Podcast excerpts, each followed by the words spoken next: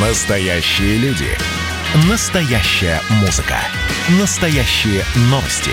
Радио «Комсомольская правда». Радио про настоящее. 97,2 FM. эм. Как дела, Россия?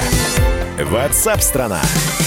Американский госсекретарь Энтони Блинкин заявил о том, что США больше не будет насаждать демократию за рубежом силой. Это не работает, сказал Блинкин. 70 лет, даже больше 70 лет с момента, там, я не знаю, первого такого серьезного противостояния. Я, я уж не беру э, войну между североамериканскими штатами и Мексикой, это еще в 19 веке, а вот так вот такое серьезное противостояние в 50-м году прошлого века между США и Кореей. Понадобилось 70 лет, чтобы понять, что насаждать демократию насильно, это, э, в общем-то, не самое нужное и необходимое. Ну, хорошо. Вот теперь об этом, значит, э, сказал господин Блинкин. Но э, здесь остается вопрос. Ребята, а что, все, да? Пусть Сирия живет теперь без вашего вмешательства. Другие страны живут без вашего вмешательства. Или это просто Сказали и сказали. А, с нами на прямой связи Андрей Афанасьев, член Совета общества «Двуглавый орел», журналист, политолог. Андрей, приветствую вас. Здравствуйте. Здравствуйте. Общество «Царьград». А, общество «Царьград». Прекрасно. Да. А, скажите, пожалуйста, вот, а, вот это вот заявление, а, оно за собой какие-то последствия повлечет или нет? Ну, давайте обо всем по порядку. Давайте. Во-первых, э, пришла демократическая администрация к власти.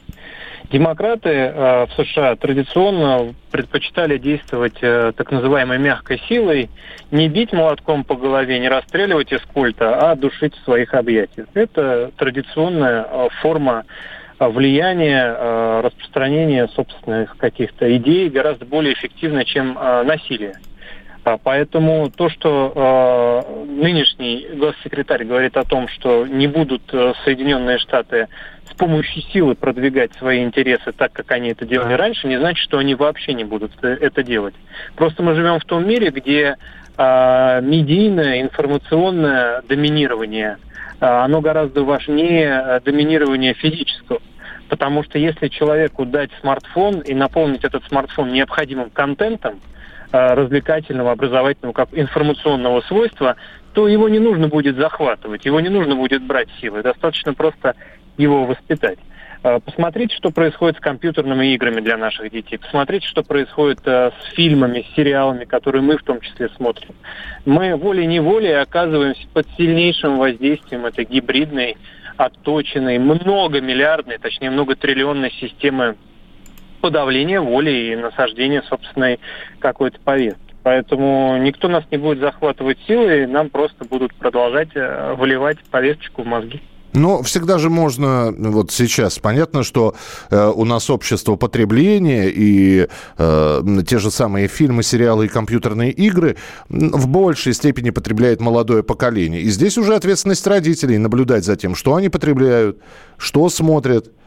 Правильно ведь? Я так понимаю. Ну, получается, те, у кого родители не особенно внимательные или не особенно образованные, э, даны на откуп Блинкину. То есть примерно какая-нибудь там значительная часть нашего общества. То есть бороться с этим... Родители не, не разбираются в современных медиатехнологиях и технологиях влияния на умы. А бороться с этим можно или просто вот Конечно. мы... А как?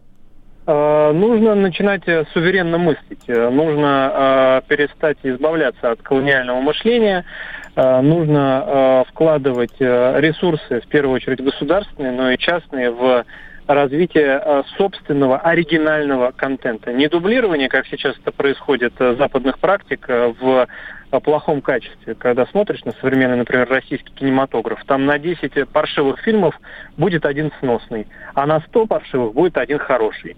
Вот э, почему это происходит? Потому что сегодня индустрия занята копированием, шаблонным воспроизведением смыслов и эстетики западного образца. Потому что думать надо, трудиться и работать э, для того, чтобы создать что-то оригинальное, уникальное, аутентичное. Вот нужно одно поддерживать, а другое выжигать. Это действует и для медиа, и для СМИ, и для образования. У нас образование все сейчас зависит от западных рейтингов. У нас критерий успешности российских вузов зависит от того, какое место они займут в западных рейтингах образовательных, которые составляют частные, корпо... частные компании Великобритании. Угу. О чем мы с вами говорим? Блинкина уже не надо нас завоевывать. Хорошо, я тогда я все-таки позволю себе поспорить, потому что, ну вот давайте возьмем, Андрей, э, советское время. Сказать, что нам насаждали в советские времена западные ценности, ну, нельзя. Все-таки была идеология, и если что-то было, то это, ну, каким-то образом пресекалось, или, по крайней мере, старалось, чтобы пресекалось.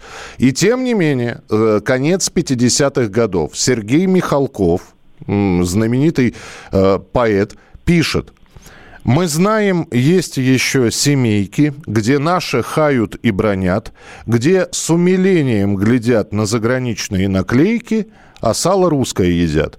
То есть смысл такой, что все равно люди склоняются к тому, что у нас все плохо, а вот у них на Западе все хорошо. И вот вы говорите, нам надо создавать там контент, который мог бы не, не копировать, а свой оригинальный контент. Здесь же вопрос, а выберет ли э, потребитель наш контент? Первое сейчас скажу страшную, шокирующую, возможно, травмирующую для кого-то вещь, но в Советском Союзе э, доминировала марксистская идеология. Марксистская идеология пришла к нам с Запада, из Германии. Так. Это первое. Так. Второй момент. Э, про поводу людей, смотрящих на западные наклейки. Это ровно для этого и было сделано. Для того, чтобы э, загнать э, Россию и весь авангард вот этого коммунистического лагеря во второй свет – чтобы с завистью люди смотрели на первый.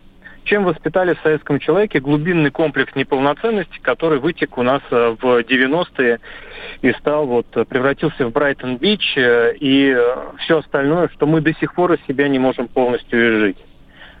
Потребитель выберет то, что ему покажут, то, из чего ему предложат. Если ему предложат две такие подделки под смыслы, то он будет выбирать из них. А если ему предложат выбирать из хорошего и из хорошего, он в любом случае выберет хорошее. Поэтому тут вопрос в том, э, что у нас, кто производит и зачем, и чем при этом руководствуется. Спасибо большое за комментарий. Андрей Афанасьев, член Совета общества «Царьград», журналист-политолог был у нас в эфире. Значит, я самый первый вакцинировался, поэтому меня спрашивают. Поехали, напились и давай, значит, все. Нет больше СССР, мы создали Содружество независимых государств. И скорее хозяину, Бушу, старшему президенту США звонить. Назначьте везде русских, и многонациональные регионы были бы довольны. И дайте больше прав регионам и больше прав предприятий. Итоги с Жириновским. Каждую пятницу на радио «Комсомольская правда».